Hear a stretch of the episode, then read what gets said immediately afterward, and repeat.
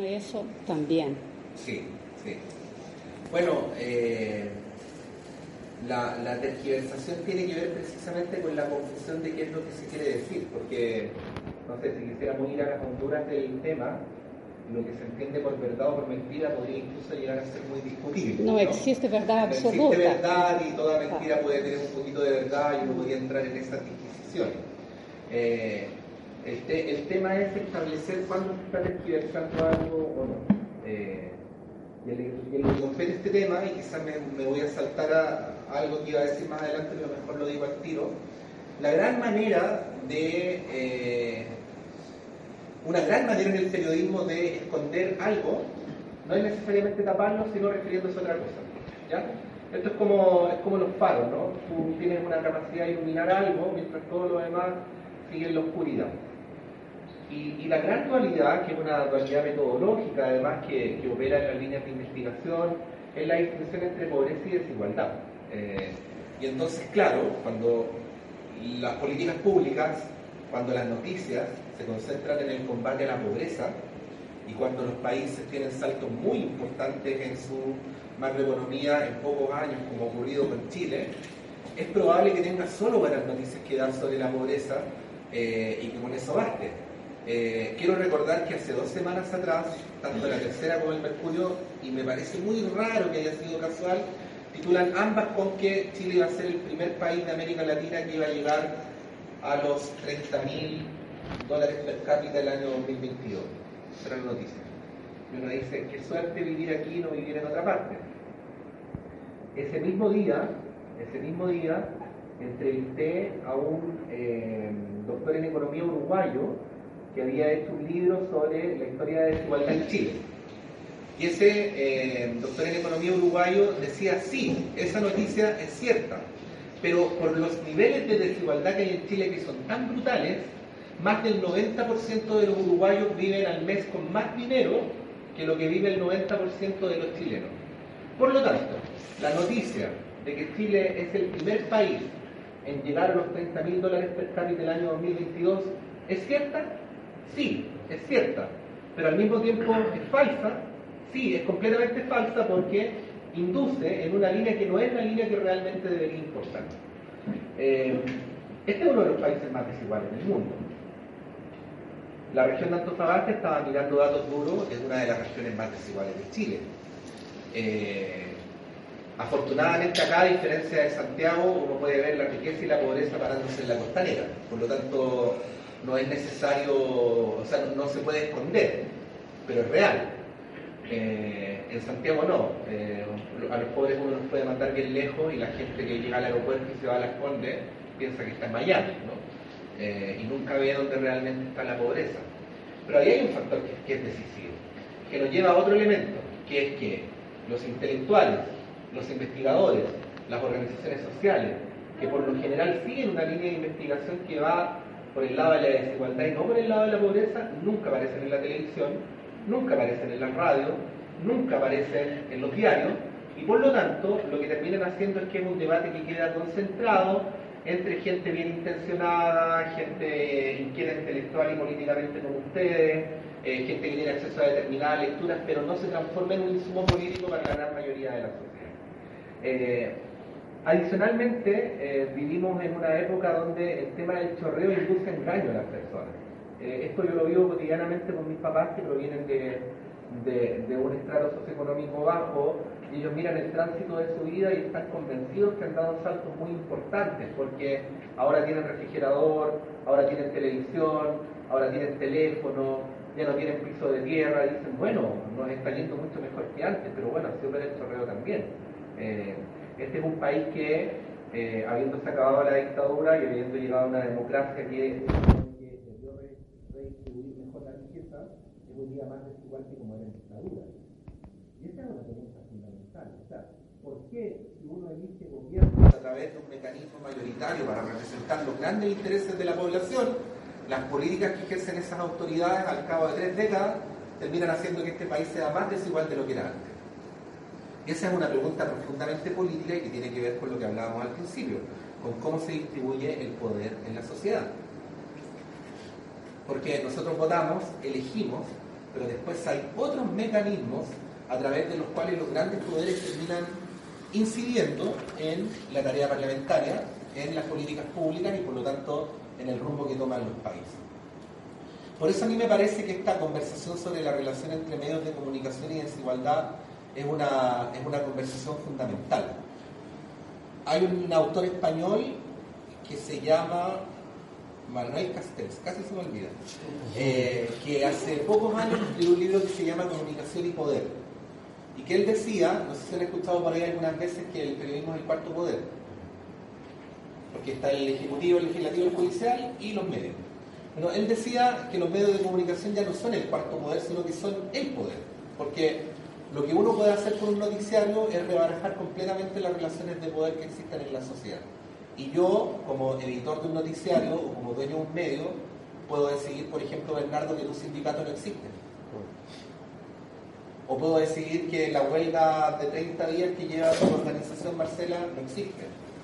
Y no existe. Y no existe, no existe. Eh, y de esa manera entonces clausuro todos los debates sociales.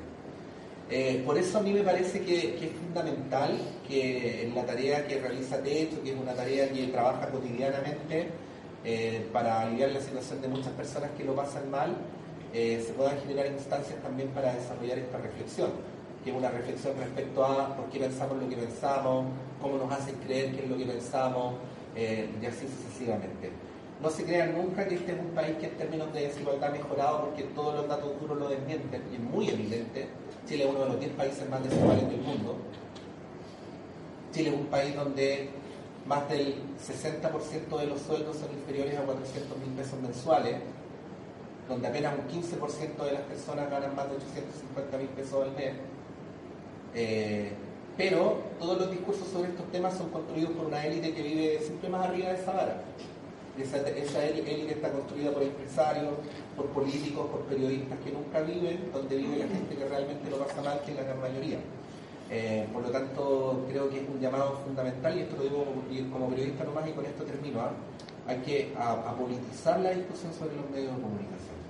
Apolitizarla, o sea, cuando hablamos del derecho a la comunicación, que no sintamos que es una pelea que tienen que dar los periodistas, no, es una pelea que tenemos que dar todos porque es una pelea fundamental para la disputa de cómo queremos construir la sociedad en el futuro. No es casual que a los gobiernos que más oposición les hacen en el mundo son los gobiernos que quieren implementar leyes de medio, que quieren regular esto. O sea, decir, esto no puede quedar al arbitrio del mercado, que si yo tengo 150 millones de dólares puedo comprar un canal. Bueno, no podemos hablar de una democracia cabal si entregamos el espacio de los medios de comunicación radicalmente al espacio del mercado como se entrega en Chile pero no solo como se entrega en Chile, como se entrega en muchos otros países del mundo. Eh, esa es la reflexión que les quiero hacer porque no nos olvidemos por último, y ahora sí que termino, eh, que las grandes injusticias de la sociedad están construidas sobre la base de subjetividades. Cuando a la gente le importa o no le importa algo, eso marca toda la diferencia. Y desafortunadamente en Chile la desigualdad todavía no nos importa demasiado y en eso los medios de comunicación juegan un rol fundamental. Muchas gracias.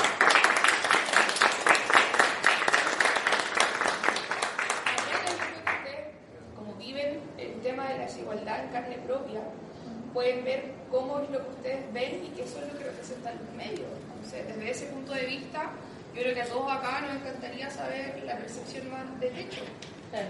La primera agradecer a todas las personas que vinieron hoy día, a la iniciativa que tuvo José Luis de organizar este conversatorio, que es increíble. O sea, si es que que tiene que producirse un cambio en la sociedad, tiene que partir desde los jóvenes.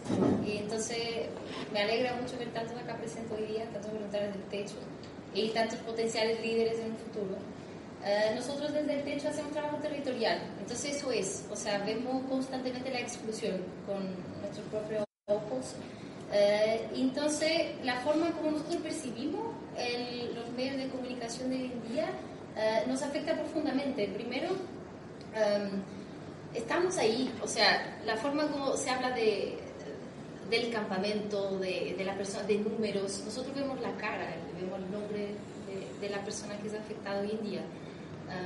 ya Patricia introdujo súper bien el tema de la desigualdad. mientras que Chile es un país en que en los últimos dos años se estancó eh, la pobreza multidimensional, o sea, no aumentó, disminuyó, se estancó, eh, la desigualdad aumentó profundamente. ¿okay? ¿Qué significa esto? La brecha entre el que tiene mucho y el que tiene poco aumentó mucho y eso perjudica el desarrollo del país. ¿okay? Eh, acá en Antofagasta es la región con el PIB más alto del país, pero también tiene la segunda comuna con más campamentos del país, en Antofagasta. Tiene más familias en campamentos del país, tiene más de 6.800. También tenemos una alta tasa de hacinamiento, tenemos también acá un alto déficit habitacional, entonces existen problemas. ¿Y? ¿Cómo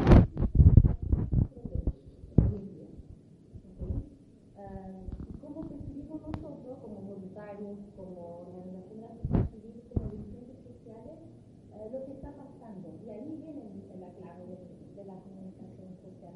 Los medios son responsables de, de construir realidades y de generar esta visibilización de fenómenos que muchas veces nos llegan a la sociedad y también generar opinión. Eh, entonces lo que pasa, por ejemplo, nosotros observamos y también muchas de las perspectivas de derechos sociales y vecinos, existe a partir hacia el tiro el tema de la, del lenguaje que utilizamos en el día a día. Entonces cuando hablamos de las personas que tienen algún tipo de exclusión, hablamos de nosotros, de ellos, ¿sí? son distintos de, de la persona que normalmente eh, sabe medios de comunicación. Entonces, eso genera una brecha, genera una línea invisible entre en la ciudad formal y la otra ciudad, que son los papeles. Eh, entonces, este tipo de, de lenguaje eh, provoca este y también otros aspectos uno no normaliza. Por ejemplo, dice los pobres, nosotros estamos en una condición al ser humano. Es decir, las personas que viven, que tienen una situación de pobreza, ¿sí? okay, no, no es, es, una situación, puede ser pasajera. No significa que yo como ser humano soy pobre, no es una, una condición bien intrínseca. Uh, después también tenemos el tema sexual, de que si quiero estar en el centro de toma, que es en el tratamiento, estamos un poco organizados. O sea, por algo también es cambiar la terminología, como para mostrar el avance que existe en la sociedad. Uh, después otra cosa también que se siente mucho, que siente que no se peor de, de cómo viven las personas. ¿no? O sea, van a mostrar uh, la temática de la delincuencia, no es solo existía en muchos sectores, sino en toda la ciudad. Van a mostrar también temas de dependencia, aún que sigue estamos mucho en el tema de, um, este para provocar un poco la lástima o esa sensación de victimización. Mucho también la imagen del niño, en las varios reportajes que existe. Que no sujetos de derecho. Exacto, eso mismo. Es como si las personas que viven expulsan Que ilegal, Mm. Es como si no fueran sujetos de derecho y fueran sujetos pasivos, alguien que está esperando algo el sector. Exacto. Um, y eso en, en, relación a. Ah, perdón, que perdí la línea. uh, y principalmente, igual existe un cambio hoy en día que los dirigentes perciben. Eh, doy un ejemplo de una dirigente que ha tenido varios reportajes que han sido grabados en su campamento y ella dice que existe una forma que también desde el territorio se puede educar a, a, los periodistas y a los medios de comunicación. En un inicio iban y sacaban, no sé, una nota, iban a conversar, sacaban unas fotos, un, un video, y después le, ha pasado ya que tuvo tres situaciones en que vinieran a grabar desde Santiago y se quedaron dormidos en su casa, se quedaron tres días, conocieron la comunidad, entendieron qué es su lugar, o sea que también es, también es ciudad. Eh, entonces eso cambió así bastante la mirada, o sea, es posible también cambiar desde el territorio. Y lo que molesta principalmente hoy en día es que muestren esa parte, ese tipo de victimización, si las comunidades que tenemos hoy son empoderadas, tienen organización, son resilientes, uh, se están esforzando por salir adelante, existe una lucha social muy positiva también en Antofagasta y en el país, una organización, y eso es lo que hace falta mostrar principalmente. Eh, y no solo eso, eh, ¿por qué sale la realidad y no pensamos también en por qué de verdad, pero por qué de verdad existen los campamentos, por qué de verdad no, esas personas no tienen acceso a los servicios básicos y por qué la sociedad que existe hoy en día o las políticas que existen hoy en día empujan a las personas a vivir en campamento, en una CT, en un conventillo. Entonces existen muchas formas de comunicar. Como Patricio dijo el tema de uh, comunicamos solo una parte, Mm. esa es la otra parte que falta explicar. Ok, las personas viven así, pero ¿por qué? Okay, no, no, no es necesariamente porque yo elegí vivir así, yo quiero vivir así, Ahí. porque a mí me. Pero ahí la gente, la ciudadanía tiene la percepción de que la gente vive en campamento porque es floja. Exacto, Eso quiere decir, porque son flojos. claro. Esa es la frase que más existe, ¿no? El pobre, el O pobre. por que ser extranjero y por el solo hecho de ser extranjero es lo que corresponde. Exacto. Lo que merece. Claro, bien. Sí, de, de hecho hemos tenido un conversatorio hace un tiempo sobre migración. eh, una dirigente de Colombia levantó una, un tema así, pero nosotros podemos tener acceder a eso también. O sea, aún hacen que se cuestionen. Debería ser bastante obvio que todos tenemos los mismos derechos, pero no, lamentablemente no es obvio. Entonces lo que transparece, principalmente en las propagandas, se habla mucho de la delincuencia en los campamentos. Entonces hace con lo que la persona ni siquiera quiera acercarse. Pero el campamento está ahí mismo. Hay un, un voluntario, el Javier, que decía, era como si cuando habláramos de ir al campamento, como si fuéramos una travesía, un viaje largo. Pero al final es la extensión de la calle de la población. Y muchas veces también el mismo campamento se genera desde la población.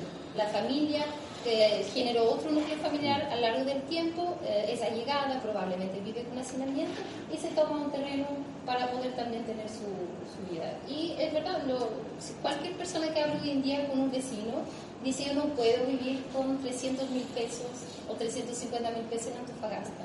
Es insustentable.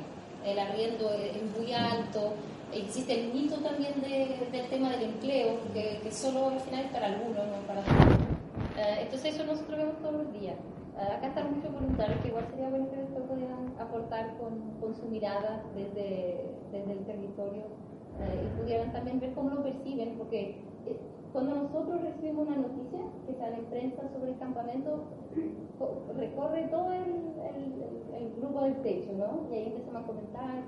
Y hoy en día ya no son solo las noticias también que afectan, o sea, de los medios oficiales, también tenemos las redes sociales, tenemos, no sé, alcaldesa hace un operativo y lo graba en directo en un campamento, o sea, hoy en día todos los medios visuales de comunicación eh, están como reforzando este estigma, este prejuicio. Existen sí periodistas eh, que están interesados en saber más y también existen muy buenos reportajes que se han hecho, pero ahí existe esa, esa necesidad del equilibrio, de informarse más eh, y todo lo que se hace en conjunto y desde el territorio sale mejor. Entonces la invitación eh, es a que los periodistas lo hagan en conjunto, que conozcan a la persona que, que quieren transmitir su historia y a partir de ahí construyan la historia en conjunto. Va a ser mucho más verdadera, va, va a llegar a muchas más personas y va a hacer que entiendan cómo existe de verdad la realidad de hoy.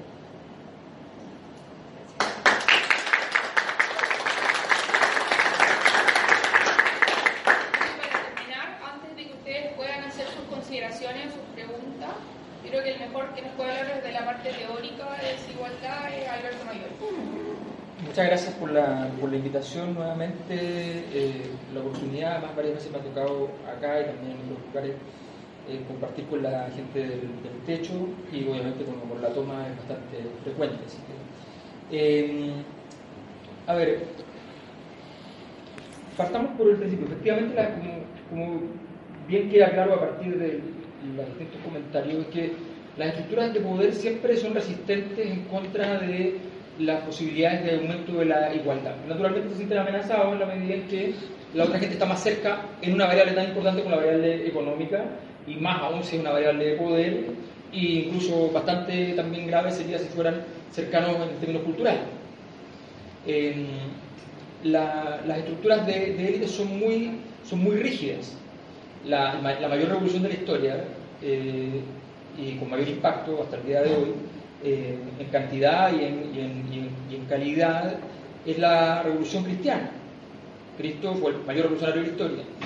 Él eh, venía de un grupo que eran dentro, de, de- dentro del judaísmo, que era una zona particularmente elitaria. No todos podían entrar a los templos, había un elítico, muy grande para la fecha, de personas que tenían acceso a la cultura. El 8% de la población de Jerusalén tenía el año cero capacidad para leer y escribir. Eso en América Latina 1910, 1920. ¿no? Esa es la, la- la magnitud de la diferencia. Una élite con, con todas las de la ley, con una idea elitaria muy simple, el pueblo elegido. Nadie más puede tener acceso a todo esto porque es el pueblo elegido. Que había inventado un término que se llama el cosmopolitismo. Es decir, no existen solamente ciudadanos de una polis, sino ciudadanos del mundo. Y entonces, cuando leyó eso, dijo, bueno, en realidad, todos los derechos que nosotros le atribuimos a los judíos como pueblo elegido deben ser para todo el mundo por igual, para cualquier ciudadano. Esa es la revolución cristiana, ese es el tema de la revolución cristiana. Incorporar el elemento cosmopolita. Y por eso él, en vez de Mesías, en hebreo, pone Cristo en griego, en homenaje a los griegos. Cultura que era la única capaz de competir a la cultura de Jerusalén en términos de desarrollo cultural. Jerusalén tenía matemáticas y literatura muy fuertes y los griegos tenían matemáticas y filosofía. Filosofía no la tenía eh, la zona de Jerusalén. Entonces, ese, ese, cambio, esa, esa, revolución genera un impacto enorme, que naturalmente después, a medida que toma el poder el cristianismo a través del Imperio Romano, se diluye ese impacto, porque evidentemente la estructura de poder dice, bueno, pero solo se puede interpretar el libro sagrado a partir de nosotros, que sabemos latín, solo se puede, se construye la estructura de distinción respecto al resto de los pueblos que somos todos iguales, pero bueno, no tanto. Entonces, esa, esas estructuras siempre son así, no tenemos nada que, no, ni siquiera podemos decir nada, que eso es terrible porque son, son las instituciones, y no, es una tendencia general de quienes adquieren un poco de poder de construir las condiciones para que ese poder no sea acechado. Eh, la información que tenemos naturalmente es una información discretísima. Hablábamos de 30 mil dólares per cápita. Ustedes han dicho eso en la tele, ¿han pensado cuánta plata es en un hogar al mes? Si el ingreso per cápita en Chile es de 30 mil dólares al año, significa que cada mes cada persona gana 1.750.000 más o menos. Significa que al promedio de personas por hogar, cuatro personas por hogar, estamos hablando de 6.300.000. Bueno, al mes. Al mes. ¿Cuántas personas en Chile ganan 6.300.000? Eso está justo entre el 1 y el 2% más rico. El 1% más rico obtiene en Chile más o menos una renta mensual de unos 80 millones de pesos. Eh, el 2% más rico, miren la desigualdad entre el 1 y el 2%, obtiene una renta mensual de entre 4 millones más o menos. Entonces, entre esos dos estaríamos todos, pero sabemos que hay un, solamente un porcentaje muy pequeñito de personas que están en ese margen. El año 85, tú decías el tema de los otros. En el año 85 llegó un investigador español a Chile, experto en sociología del lenguaje, un gran investigador de Jesús Ibáñez. Y llegó a Chile y fue a hacer entrevistas en, todas partes. Entonces, de repente le llamó mucho la atención de que la gente en las poblaciones le preguntaba, y bueno, ¿y cómo están ustedes? ¿Cómo se vive aquí? La dictadura, esto, lo otro, qué sé yo. En el año 85 Chile era el país lejos más desigual del mundo, tenía un coeficiente de Gini de 0,63, que es una cosa casi imposible de lograr. Eh, el año 74 Chile tenía el coeficiente de desigualdad más o menos equivalente al de Uruguay hoy día, el país más igualitario del continente, y el año eh, 85 tenía el mayor del mundo. Eh, entonces llegó en ese, en ese contexto. En ese contexto la gente solía decirle, y creo que hasta el día de hoy podemos escucharlo, eh, decía, mire, lo que pasa con los ocho es que... Entonces le dice, ¿cómo? Sí, lo que pasa con los ocho. Entonces la gente usaba la L en vez de la N para hablar de sí mismo. La teoría marxista señala que la única voz dominante es la voz de la clase dominante. Es una versión demasiado ramplona y evidente de la teoría marxista. Es como, esta gente dice los otros para decir nosotros. No tenemos capacidad de hablar con nuestra voz. Ese es un tema central. Para hablar con la propia voz tienes que tener una serie de condiciones. No solo tienes que tener plata, tienes que sentir que tienes dignidad. Entonces decían la flojera. La gente dice que, es, que la flojera produce la pobreza. Les agrego, peor, lo hicimos una investigación, lo vimos. La gente dice que, gente que trabaja, que dice que ellos mismos no tienen plata porque se lo merecen. Que dicen, no, pero que lo haces que miren, si yo me encuentro 10 lucas en el suelo, voy a hacer un asado. En cambio, otro, con otra actitud, agarraría las 10 lucas y las invertiría. ¿En qué vaya a invertir 10 lucas? ¿De qué estáis hablando? O sea, una inversión de 10 lucas está destinada a morir, naturalmente. Hay cuestiones que tienen que ver con las estructuras mismas de funcionamiento de las cosas, que son así. O sea, si tú le pasas a alguien 10 millones de dólares, la probabilidad de que el negocio funcione es de un 70%. Si le pasas 50, es prácticamente el 100%. Y tienes al Estado de socio.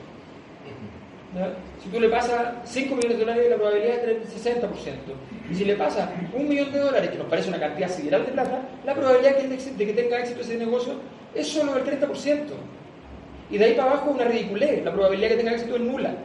La probabilidad que se pague un sueldo creyendo que tiene una empresa es lo único que existe. La probabilidad que crea que tiene una empresa y se le pague lo que ganaría trabajando, pero sin derecho a la salud, sin derecho a cotizar, sin derecho a una serie de cosas, probablemente, porque no va a tener tanto para hacerlo, es eso. Según las encuestas realizadas en Chile, la mitad de los emprendedores declaran que preferiría ganar lo mismo siendo dependiente. ¿Qué es lo que te contestan? Debemos cambiar la actitud de los emprendedores. Deben ser personas más emprendedoras. Bueno, y aquí llegamos a un punto que es central, que, evidentemente creo que todos lo tenemos muy claro. La, la, teoría, que nosotros llamamos desde la sociología teoría sociológica, pero en realidad no estaba haciendo sociología porque no, no existía, de Marx, señala básicamente que los elementos fundamentales siempre son los elementos que derivan del, área de la producción en la sociedad y por tanto los elementos económicos sobredeterminan todos los otros elementos. Pero él dijo hay dos cosas que son importantes que hay que tener en cuenta, pero no, no, no dijo qué tan importantes eran. Y sin duda en ese tiempo no eran tan importantes como hoy. Dijo, hay una cosa muy pequeña que se llama ideología. La gente puede llegar a creer exactamente lo contrario a lo que es. Puede llegar a creer que porque va a comprar esta botella y le dice, ah, mire, yo no tengo lucas, tengo 800 pesos, y el otro le dice que bueno, como los dos están de acuerdo en la transacción, cree que hay igualdad. sin considerar la forma en que se produjo la botella, las condiciones en que esa botella llegó a estar en esa posición, en fin, nada de eso. Pero sentimos que hay igualdad en esa, en esa relación. Pues bien, podemos creer exactamente lo contrario de lo que es la realidad. Es una cosa fundamental. Él dice, dijo Marx, bastará el momento en que las clases, los sectores más empobrecidos de la sociedad, se den cuenta, tengan conciencia de clase de que están siendo perjudicados bueno, resultó que era bien difícil y que se pueden establecer aparatos para que eso no sea probable. Luego dijo otro pequeño detalle, dijo, y además existe el fetichismo de la mercancía. Es decir, cuando yo saco este celular del aparato de producción y la gente nos ve que vienen 6.000 celulares por minuto saliendo de unas bocas gigantes de producción, la gente cree que esto tiene poder sobrenatural y que esto lo conecta con su familia, que esto es la memoria que tiene sobre sus propias cosas.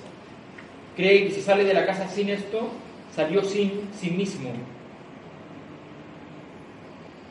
Le adjudica poderes sobrenaturales y que si yo me lo compré hoy día y se los muestro, todos tienen que entonces adorar a la nueva criatura. Si, yo, si la publicidad, en vez de mostrar escenas fantásticas de los amigos conversando por celular, y la familia, qué sé yo, o escenas de seducción, mostrara simplemente una fábrica vomitando celulares, la gente no iría corriendo a comprarlo. No diría que máquina más fabulosa, mire la cantidad de celulares que hace por minuto, quiero un celular de esos. No diría eso. La mercancía parece una cosa única, exclusiva, individual, hecha para mí. Creemos que nuestras poleras distintas nos diferencian, nos construyen, nos constituyen una identidad. Lo creemos, lo sentimos, lo experimentamos. Otra vez se cayó un muro en una fábrica en Bangladesh. Bangladesh es la China de China, o sea, produce las cosas más baratas que China. Se cayó un muro. Murieron 6.000 trabajadores por un muro. El doble que los que murieron en la dictadura chilena. En un muro. Murieron trabajadores de cuatro empresas distintas. Esa fábrica hacía para HM y otras tres fábricas grandes a nivel mundial. con las mismas telas, con las mismas cosas. Entonces, nosotros, sin embargo, sentimos que esa polera, esa camiseta, esa camisa, ese pantalón, son una cosa mágica, especialmente, especialmente capaz de vincularse con, conmigo mismo. Eh, nosotros, eh, cuando tú tienes desigualdad, lo decía Pato, hay mucha ineficiencia en la sociedad. Esta sociedad que nos dice que la eficiencia es muy importante, es muy ineficiente porque hay personas que son tan ricas que no necesitan innovar. Más aún, necesitan que no se pueda innovar. No es que conspiren maquiavélicamente para destruir los inventos de las personas. No necesitan hacer una cosa así. Basta con convencernos de que agregar valor es una estupidez. Basta con eso. Hace 10 años, 10 años, literalmente, se decía que en Chile era imposible que Chile tuviera una, eh, altos niveles de inversión para producir energía solar. Nadie lo cuestionó, no hubo ningún reportaje cuestionando aquello. Según los datos de radiación en el mundo, Chile es el único país que tiene la mitad de su territorio con grado 10 de 10 de radiación solar. No hay ningún otro lugar del mundo, ni siquiera un fragmentito chiquitito, que tenga 10 de 10. En Alemania, que hay un poquito sol, el 15% de la matriz es solar. Muy poquito sol. La primera vez que yo llegué a Berlín me dijeron, está soleado, hay tres días al año así, tuviste suerte. Y tienen el 15% de la matriz. Eso fue una resistencia, una resistencia absoluta. Sigamos quemando carbón, sigamos quemando petróleo, sigamos quemando gas. Gas que no, no tenemos, petróleo que no tenemos. Ah, pero hay gas en Bolivia, no lo compramos, estamos pagando Hay gas en Perú, no lo compramos, no tengo porque no lo compramos. Eh, hay petróleo en Perú, en Ecuador, en Venezuela. No, le compramos el petróleo a los ingleses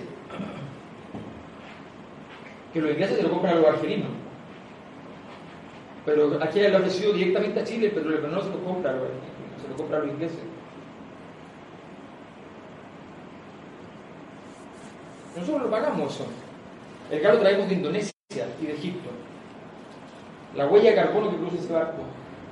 Imagínensela. Y de repente dijeron que venga lo solar.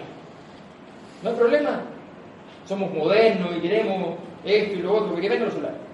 En tres años pasamos del 2% al 20% de la matriz.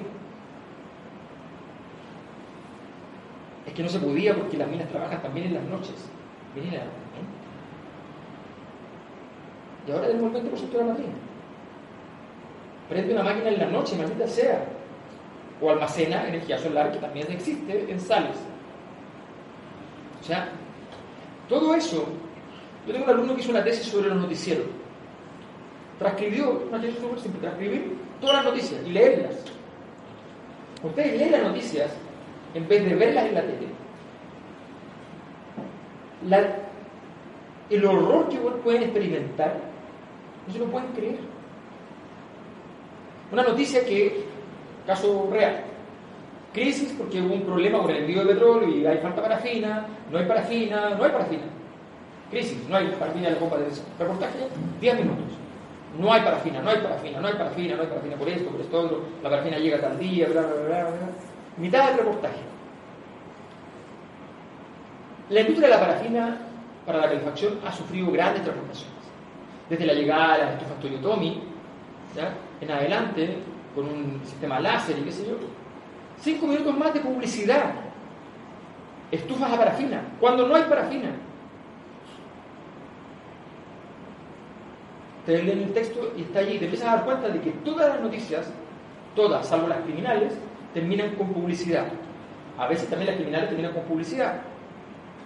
Alarmas, en fin. Y nosotros asumimos y decimos, está bien, sí, tiene toda la razón. Los portonazos. ¿Saben desde cuándo hay portonazos? Muy simple. Desde el día que la Asociación de Bancos hizo un paro. Hizo un paro de cajeros automáticos. porque le robaban mucha plata, equivalente al 1% de las utilidades de los bancos. Yo trabajé en banco, así que conozco ese tema. Le robaban mucha plata de los cajeros automáticos, entonces estaban muy enojados, hicieron un paro de cajeros automáticos. Que llegaba un cajero automático, a sacar plata, no había plata. Hicieron un paro, exigieron soluciones, empezaron a poner cajeros automáticos en las comisarías, en los bomberos, eh, en lugares más seguros, se redujeron las cantidades de cajeros automáticos, disminuyeron la calidad del servicio. Y entonces los ladrones que robaban todo el rato en cajero automático dijeron, bueno, hay que innovar. Son los principios fundamentales de la delincuencia y la innovación. Eso investigado por un sociólogo muy conservador llamado Emil Durkheim.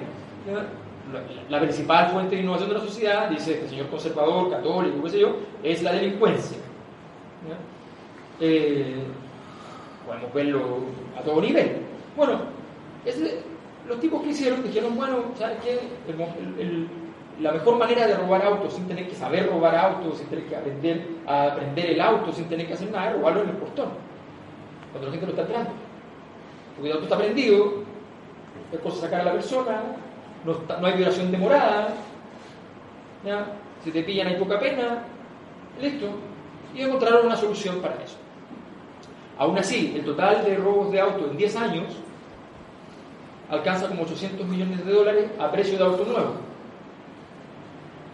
Si usted, la colusión del confort fueron 1.100 millones de dólares, la colusión de los pañales otros 800 millones de dólares, eh, la evolución de las farmacias 1.000 millones de dólares. O sea, son todas- todos los robos de autos de 10 años son menores que los casos de colusión. Pero, ¿qué comunicamos? Portonazo. Porque es muy importante construir un continuo. El terrorista, el delincuente, el que no respeta las normas eh, legales mínimas a través de su desobediencia, el que no respeta las normas sociales, todo eso empieza a entrar en un continuo. Desde el estudiante, el mapuche, hasta el terrorista en su versión máxima islámico. Y se construye ese otro. Hablemos de educación. Aula segura. A un profesor lo rociaron con benzina y lo iban a prender. ¿Ustedes creen que no hay una legislación vigente en Chile para alguien que roció con benzina a otro? ¿De verdad creen que no hay ninguna ley que se pueda aplicar a esa persona?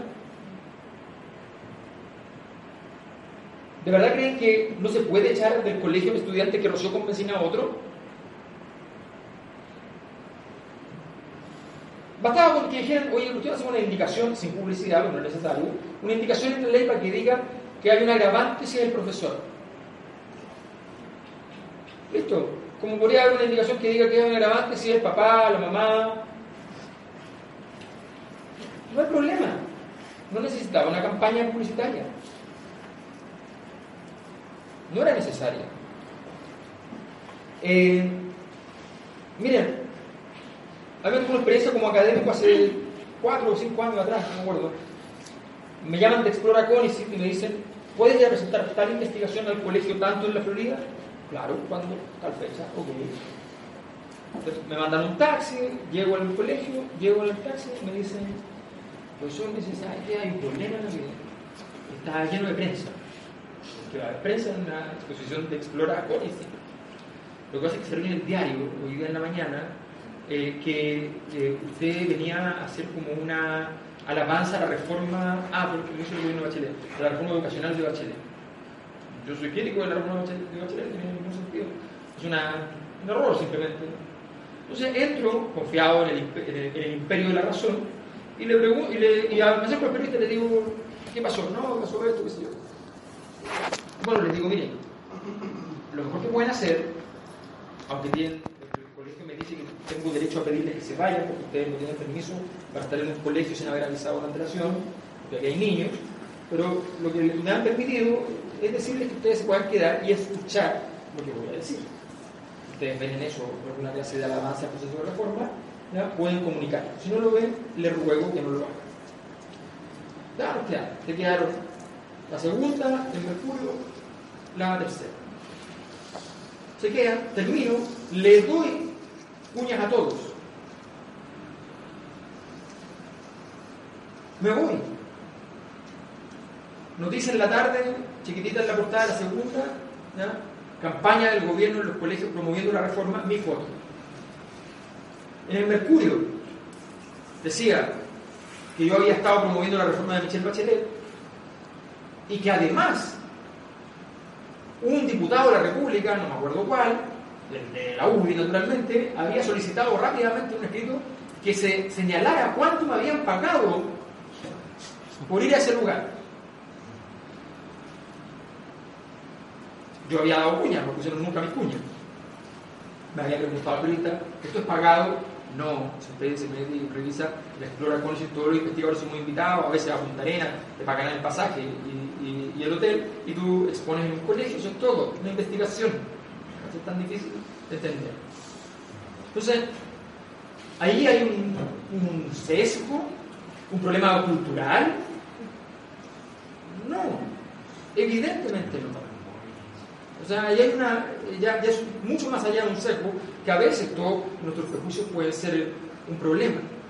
Eh, entonces, lo que a mí me, me, parece fundamental de, decir que una sociedad desigual, desigual en el acceso a la cultura, desigual en el acceso a la razón, a la racionalidad, desigual en el acceso a los bienes económicos, a los recursos políticos, Personas que no saben ocupar los recursos políticos que tienen. Están desprovistas de esa capacidad porque se les negó esa capacidad. Cuando ustedes van a la feria, cuando yo iba a la feria hace 10 años, normalmente los nietos de los señores que tienen, por la feria ustedes han tenido un drama, de que no le pueden heredar el puesto a su hijo, el derecho al puesto. Entonces los viejitos van hasta el final de sus días. Entonces, eh, llevan 30 años y no tienen derecho a nada con el puesto.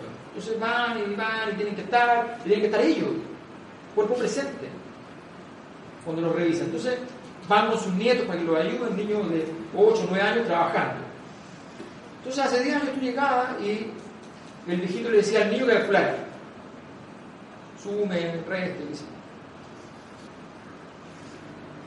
Ahora, no. es que los niños no saben sumar los viejitos, los niños le dicen a los abuelos que sumen y resten. Porque nuestro foco educativo no está en hacernos competentes en, las cosas más básicas. Entonces, hemos, hemos ido perdiendo esos recursos. No sabemos cómo comportarnos políticamente, es súper evidente. Es súper evidente en todo nivel. Es súper evidente que hay las personas que tienen menos poder, solo saben restarse aún más su poder. Entonces, eh, los movimientos sociales, apenas aparece la posibilidad de que un líder transite lo político, dicen, no, traidor y qué sé yo. Que puede que ocurra, pero no ha ocurrido. Puede que ocurra que gracias a ese salto ese movimiento gane estructuras de poder. Lo que es importante es amarrar al líder para que el líder no se escape con los tarros. Pero si tiene la oportunidad, negárselo, a veces incluso asesinarlo. Porque cuando ya tiene la posibilidad de subir, si no sube, es un actor que hay que matar, porque ya tuvo la oportunidad de subir y mañana se le va a producir de nuevo y los otros actores van a luchar rápidamente. Somos mamíferos. La primera clase de política que debemos tener es entender qué animal somos. No venimos por la ruta de los bonobos, que son gente buena onda y que se tira por los riscos y se ríe y come las bananas de las formas más creativas posibles y que todo, cualquier inconveniente, problema, dificultad o alegría la resuelve o la sintetiza en el sexo. Los bonobos son así, es un tipo de, de primario. Pero nosotros venimos por el lado de los chimpancés. Los chimpancés tienen un dominio de macho alfa, cuando se enojan todos los que son hermanos, pues son todos hijos del mismo padre, cuando se, enojan y ya es demasiado apremio la dictadura, entre todos lo matan y se lo comen, después pelean entre sí hasta ver cuál se queda. La primera clase de política es una clase de ideología, de allí venimos. tratamos de negar eso, claro, pero al mismo tiempo no podemos necesariamente todo el tiempo negarlo. Entonces, eh, la... Quiero hacer un, último punto que tiene que ver con lo que está pasando hoy día en el mundo respecto a la, a la desigualdad. La desigualdad tuvo una crisis en el mundo, no solo Entre el 2010 y el 2012, movimientos como el movimiento del 99% en Estados Unidos, movimientos de carácter reivindicativo de, la igualdad económica en España, el movimiento más grande en ese sentido fue el movimiento de Chile, más grande en número, el número absoluto de personas movilizadas y de mayor influencia a nivel mundial. El encapuchado fue la figura de la revista Time para el 2011. La Camila Vallejo fue de Guardian. Reivindicaciones por la igualdad. La desigualdad es una enfermedad distinta a la pobreza. Tienen elementos convergentes. Pero incluso si en Chile todas las personas vivieran con 2 millones de pesos al hogar al mes y hubiesen personas que viven con 80 millones, la enfermedad estaría presente. El problema es que tenemos 80 millones frente a 250 lucas hogar. Ese es el pequeño detalle. Con pensiones de personas que son declaradas no pobres, porque su pensión supera los 107 mil pesos. Y esos 107 mil pesos están calculados exactamente para que estés justo sobre la línea de pobreza y no puedas declararte pobre. Razón por la cual en Chile no hay ningún adulto mayor pobre. Entonces, cuando tú, mientras la pensión promedio es de 180 mil pesos, entonces uno se imagina que, y en el 2030 la pensión básica solidaria va a ser de la mitad de la población pensionada. O sea, los 170 mil pesos va a ser la mitad de la población. Con adultos mayores que no tienen derecho a voz, no tienen derecho a prácticamente nada, ni al respeto de, su familia. Hay una investigación muy linda que hicimos en el sur estábamos en Yoyinco, yo voy a preguntarle a la del, del, pueblo sobre cosas sobre el lugar y me dice, mira, a mí me encanta Yoyinco, yo voy para allá, me encanta porque no hay ningún evangélico. En serio, ninguno, ni un solo evangélico. Fantástico, Yoyinco igual es chiquitito. Entonces dije, bueno, serán todos súper católicos. Llego a Yoyinco a hablar con la gente, qué sé yo, y empiezo a conversar de varias cosas y de repente la familia me dice, no, nosotros somos evangélicos. Ah, Purita no sabía. Otra familia. Eran todos evangélicos. Entonces yo dije, insólita, ¿qué es? Mentiroso, ¿qué pasa? Entonces, voy, sigo conversando con, hasta que de repente encuentro un viejito que se notaba que, que era. estaba bien curado de espanto con, con, las cosas de la realidad. Entonces yo, me saliendo un poco la entrevista, ya cuando terminó la entrevista, le digo, tengo una duda, me cura, me dijo que eran todos católicos y aquí veo que son todos evangélicos. No, que cuando viene el cura me dice, nosotros vamos todos a misa. Viene cada 15 días, nosotros vamos a todas las misas el domingo. Entonces no entiendo le digo, mire, yo a explicar. Nosotros aquí somos casi todos viejos. Y algunos nietos están, a veces, no están, empezaron a estudiar a Chillán, a Santiago, ¿ya? Y están nuestros hijos que no nos pescan mucho, qué sé yo. Entonces, cuando hay una actividad social como la misa, vamos todos porque podemos conversar. Y cuando no hay una actividad social como la misa, nosotros lo que hacemos es que salimos con la Biblia en la mano y tocamos la puerta de los que son nuestros sobrinos, somos todos parientes, nuestros primos, eh, qué sé yo, lo que sea, y, entonces, gracias a que tocamos la puerta con la Biblia en la mano, nos van a hacer entrar, nos van a dar una taza de té y vamos a poder conversar. Ellos no eran ni católicos ni evangélicos. Lo que querían era conversar. Entonces, cuando tú ves esa precariedad, esa pobreza, gente que rastroja una conversación, que, que, colegios que se, venden literalmente a una empresa que los contamina por papel lustre, porque, les lleva papel lustre de regalo para los niños.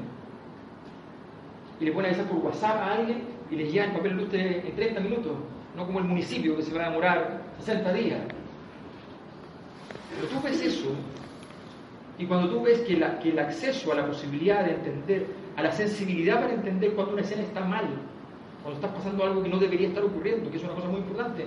Tal vez nosotros no podemos conceptualizar todas las escenas, pero cuando vemos algo que no nos parece, lo primero que sentimos es que no nos parece.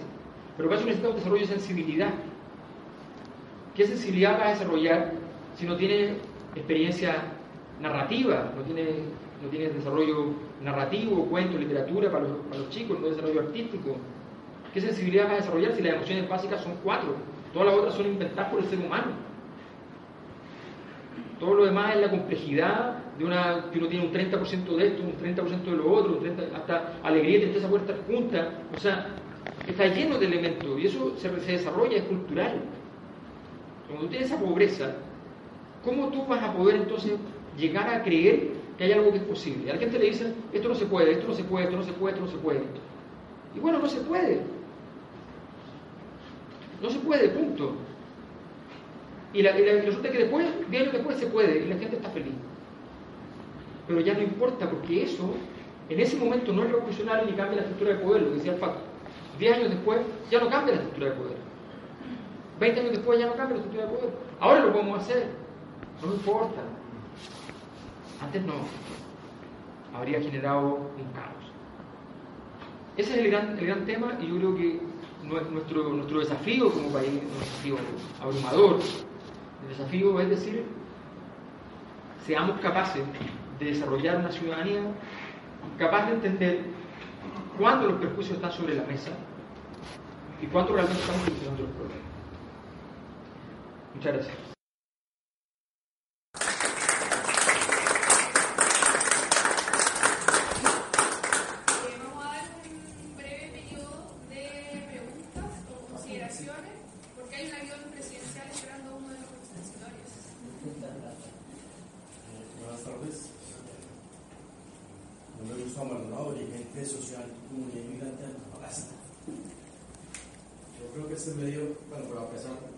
gustaría citar una frase de Rafael Correa que me encanta, siempre Ecuador.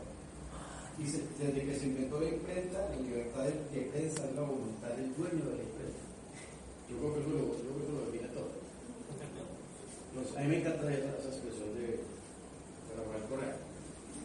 A ver, el tema de la desigualdad y el periodismo, y se lo hablo yo como inmigrante, hemos sido, creo yo, el chivo expiatorio de este país.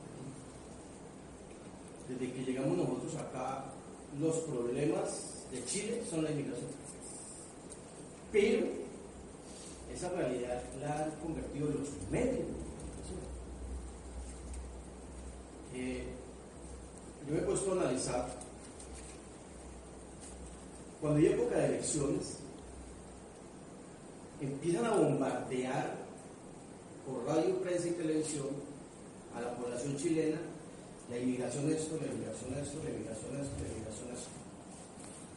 Y sale el que actualmente es presidente de esta nación y se hace elegir con un discurso antimigrante. Entonces, no es coincidencia este bombardeo constante de los medios de comunicación hacia la inmigración. O sea, el, parece, no sé, las famosas conspiraciones, pareciera que se reunieran en, un sitio los, directores de medios de comunicación con el candidato X y dijera, bueno, usted, vamos a hacer que usted gane y empecemos incluso usted tome este discurso y nosotros empezamos a, bombardear a la población con, su discurso. ¿Cierto? Eso no es ficción, eso ocurre así tal cual. Exacto aunque la, gente llegue a la, la famosa conspiración, ocurre, ¿cierto? Entonces, eh, para nosotros eso, eso es, soy uno de los más críticos de la, de la, de la prensa, soy uno de los grandes críticos, a pesar de que eh, me han invitado a, a, escribir en el Mercurio y, bueno, en fin. Por ejemplo, les doy un ejemplo. Ayer, si no estoy mal, salió una noticia sobre migración en el Mercurio Dice, los inmigrantes son los que más deben en Chile. Los chilenos deben menos que los inmigrantes. Entonces, miren, miren dónde está el nuevo del asunto. O sea, un tema tan, tan, tan frívolo. Más encima no pagan. Más encima no pagan, claro.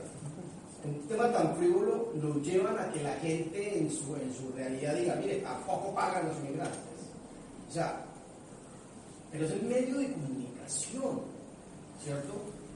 Cuando hubo el, el, el, el tiroteo en una discoteca de acá, en un nightclub, que quedaron cuatro personas heridas, quedaron dos colombianos, un dominicano y un chileno. Sacaron la nota de prensa en el Mercurio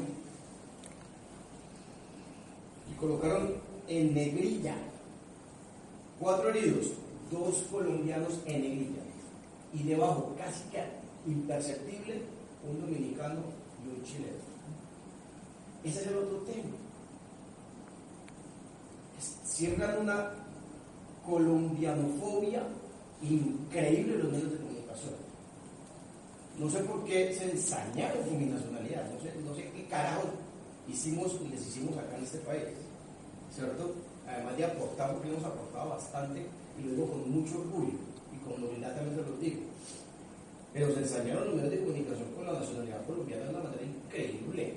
O sea, deportan 51 colombianos y hicieron un, un show, pero cuando deportaron ecuatorianos y peruanos, pasó desapercibido. ¿Cierto? Entonces, discúlpame si de pronto hablo mucho, pero es que este, este tema de, la, de, la, de, la, de los medios de comunicación para mí es, es, para mí es muy álgido, para mí como, como dirigente social, como inmigrante, como colombiano, para mí es, eh, eh, yo me siento impotente, se lo juro, me siento impotente, pero también es culpa de nosotros, también es culpa de nosotros. Mire, en Colombia está sucediendo algo muy particular, los cuento. En Colombia hay dos medios de comunicación que son muy poderosos, Caracol y RCN. Cuando hubo las pasadas elecciones, los grandes candidatos eran uno de izquierda y uno de derecha. Iván Duque de derecha y, y Gustavo Petro de izquierda. Era tan increíble, se los cuento, era tan increíble ver en esos dos medios la campaña total que le hacían al de derecha y la campaña, entre comillas, que le hacían al de izquierda, pero también al de derecha. Eh, eh, uno más un poco más imparcial que otro. Con lo de los diálogos de paz en Colombia. Hubo un canal que apoyó total o todo lo, los, o todo lo que conlleva a red social, que es diferente a, a la televisión. ¿Qué es peor? ¿O, o, o cuál es la diferencia?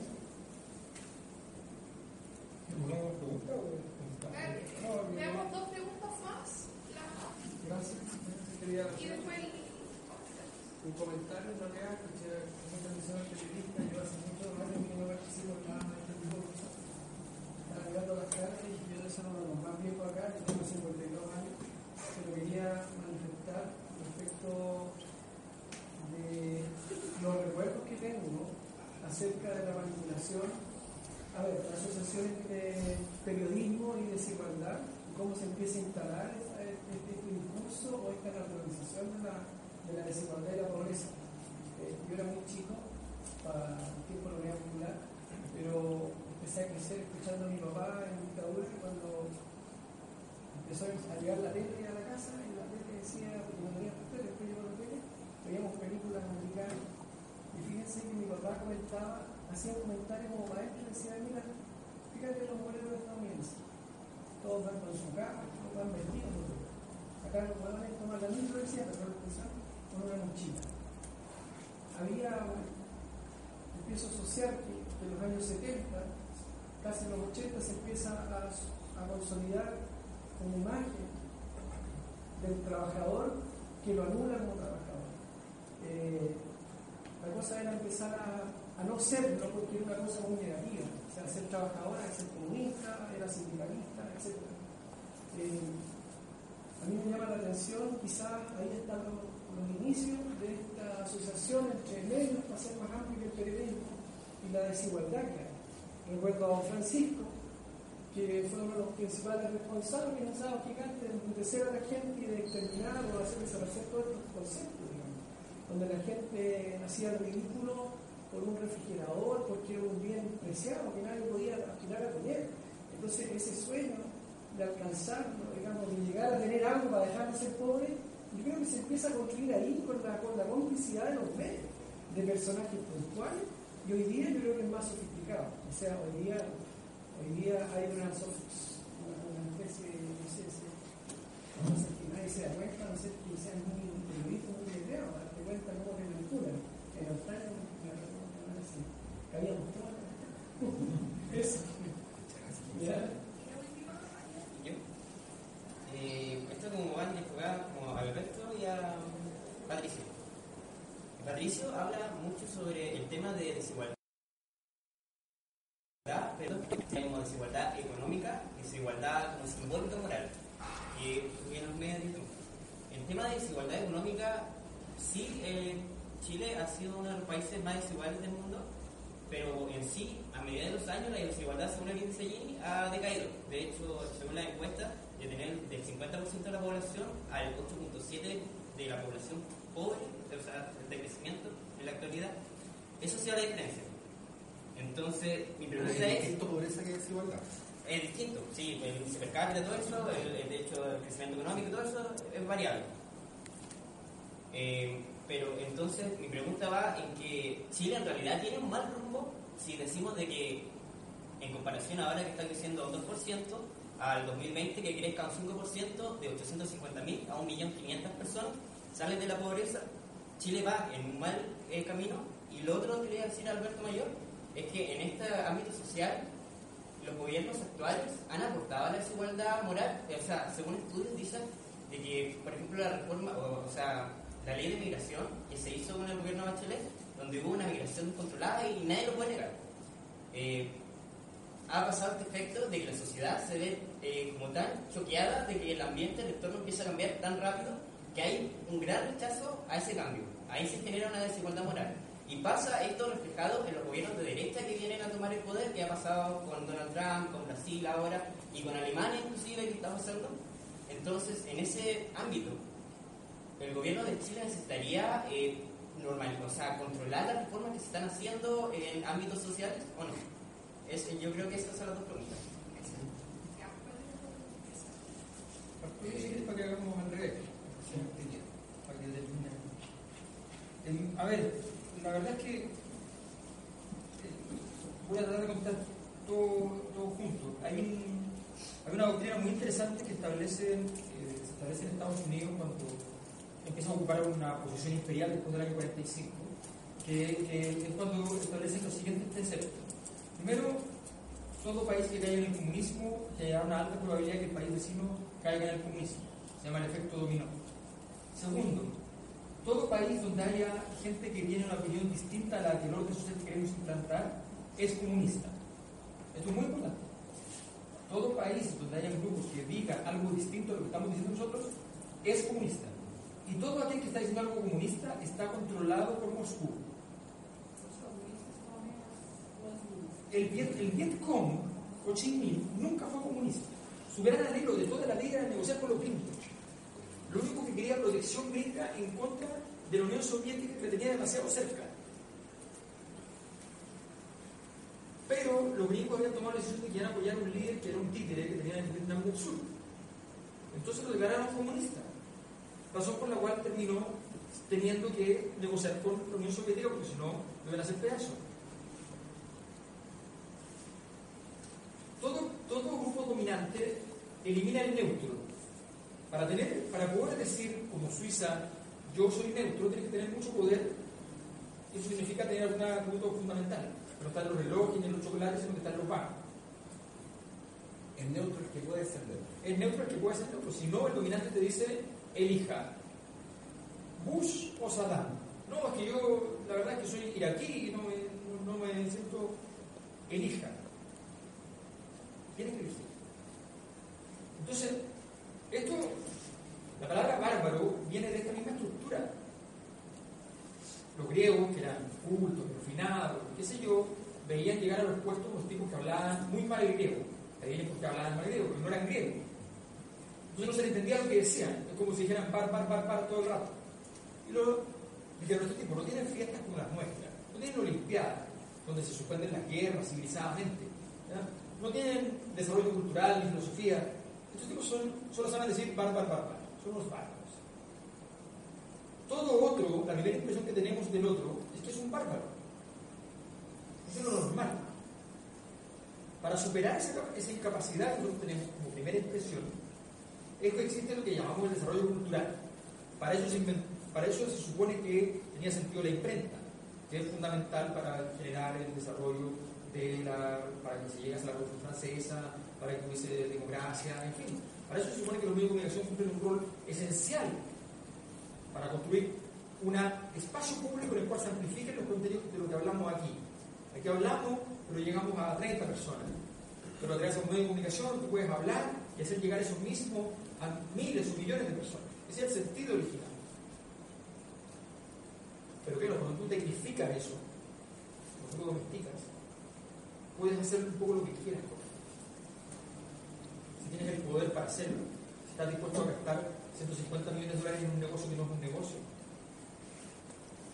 Si estás dispuesto a eso, evidentemente vas a tener un potencial de acción enorme.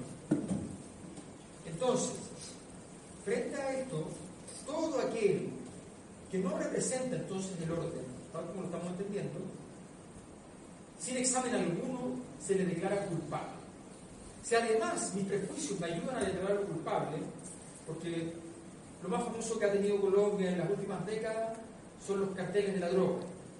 Entonces declaramos a todos los colombianos narcotraficantes. Se acabó. Tal como en un momento determinado a los italianos en Estados Unidos se les declaró mafioso. Y a los negros animales. Fíjense, recuerden una escena formidable de la historia de la humanidad. El más grande boxeador de todos los tiempos, Mohamed Ali, Cassius Clay, que está, acaba de ganar el título del mundo. Y lo entrevistan, está así, con los periodistas y le dicen, ¿usted se va a alistar para ir a pelear contra el Vietcong? Él le contesta, cuando yo me levanto en la mañana, no es un vietnamita el que me dice negro de mierda. Cuando yo me subo a un autobús, no es un vietnamita el que me baja del autobús. Cuando yo quiero ir a comerme algo en un restaurante, no es un vietnamita el que me saca del restaurante. Y que si lo empujo me meten preso. Si yo tuviera que hacer una guerra contra alguien, no la haría contra los vietnamitas, a quienes ni conozco, capaz que sean excelentes personas. Probablemente la haría contra los norteamericanos. Quitaron el título del mundo, lo sac- lo dejaron sin permiso para pelear. eh, La destrucción total. O sea, ahí está un tipo que dijo la respuesta racionalmente correcta. Yo soy un, a esta altura puede ser un gran ingenuo, yo soy, yo siempre creo que es mejor usar la razón que no usarla. Y siempre creo que es fundamental luchar contra las noticias falsas no usarlas. Pero para eso necesitamos una, una sociedad capaz de ilustrarse. Y aquí hay un punto que lo quiero dejar súper marcado. En una entrevista que dio el ideólogo de Trump, de Bolsonaro, el ideólogo de los italianos que están en el pueblo hoy día, de los austriacos que van a llegar probablemente el pueblo mañana, y en Alemania lo mismo, eh, se llama Steve Bannon, a quien Trump lo mandó en peligro mundial para llevar esta, doctrina, le preguntan finalmente por el ambiente académico universitario. Y él dice una cosa muy simple, dice, miren, el ambiente académico es puro marxismo cultural. Eso debe ser eliminado. No nos engañemos, tiene mucho poder. ver cómo llegamos a la reflexión de forma. Para contestar tu pregunta respecto a lo que tú decías, esto de el rumbo que tienen los países es una conversación profundamente democrática y en la cual la gracia radica en que ni tú ni yo tenemos la razón necesariamente, pero si de verdad creemos en que la discusión debe zanjarse democráticamente, eso se debe zanjar a través de la voluntad de las mayorías expresada institucionalmente, ¿no? Eh, que es precisamente lo que no tenemos en el caso chileno. Eh, uno podría argumentar un montón de datos para hablar de cómo ha bajado la pobreza. Yo no soy el más indicado para hablar de eso aquí, sino ella, que te podría decir que sobre el mismo concepto de pobreza hay mucho debate ¿no? respecto a cómo se conceptualiza. Claro, y que, y que el concepto de pobreza en términos absolutos, que tiene que ver con cuánto aumentan o se reducen los ingresos de las personas, es un mecanismo que está completamente eh, en retirada y que de hecho el mismo Estado chileno hace poco ha ido asumiendo el concepto de pobreza multidimensional.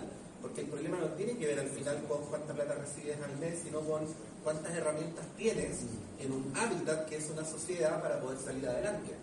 Eh, si un multimillonario le quemas todo su dinero, todas sus propiedades, el tipo a los dos años va a volver a ser millonario, porque tiene las redes, porque tiene el capital sociocultural. Si un pobre, y ha pasado muchas veces en la historia de Chile, lo hace ganarse el loto, es altamente probable que a los dos años no tenga nada. Entonces el problema no tiene que ver con el dinero ni con la foto, sino tiene que ver con el contexto y con el proceso de mediano y largo plazo.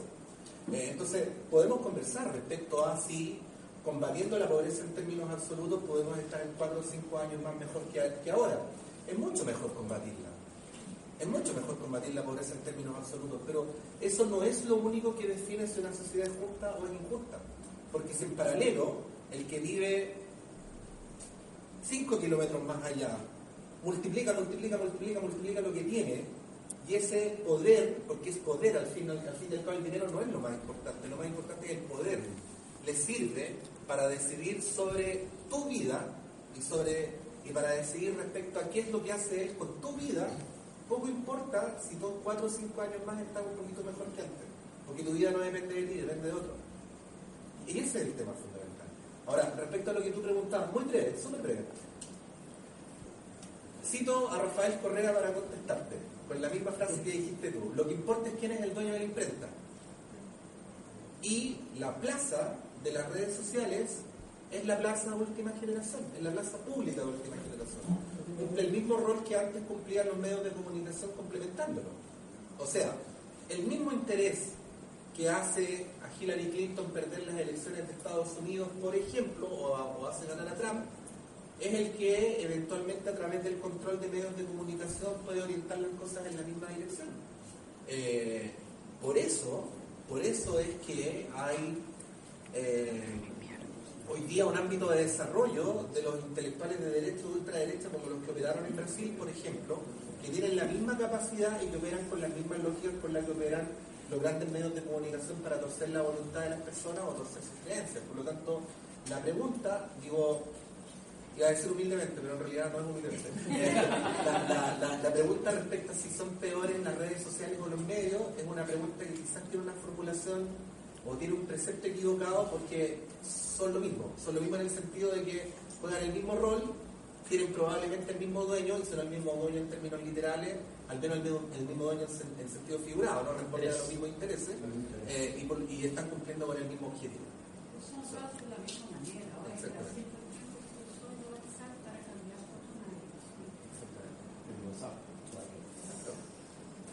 Eh, para finalizar, Mariana, eh, ¿va a hacer una pequeña reflexión?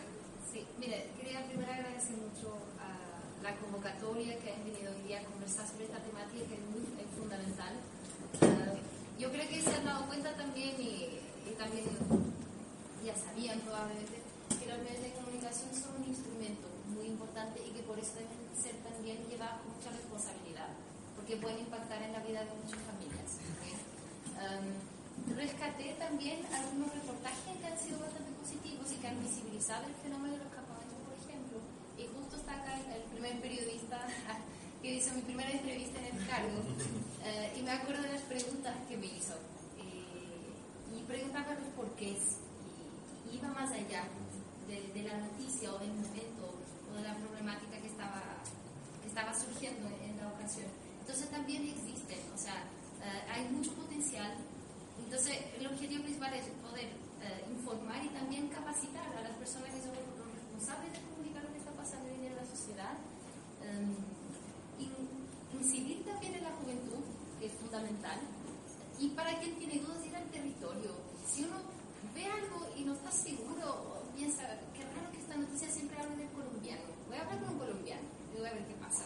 ¿sí? O sea, qué raro, ¿será que el campamento es así y la población no será también? Al campamento, a población. Si no quiere ir solo, hacer que sea una fundación o alguien sea. Pero es, es impresionante, de eso que hablaba como de la travesía del viaje el campamento está acá, está en la ciudad también. O sea, la, persona que va en la micro con nosotros, la persona que trabaja con nosotros, puede vivir en campamento, puede vivir en la población, puede vivir en cualquier lugar, no importa. ¿sí? Ah, entonces es muy importante. La, destacar que todos somos iguales o deberíamos ser iguales en derechos, en dignidad eh, y fomentar a que sigan participando jóvenes en esta instancia. Ojalá podamos hacer más con otras temáticas y seguir formándonos. Agradecer a todos por venir y a los invitados. Muy interesante escuchar. Muchas gracias.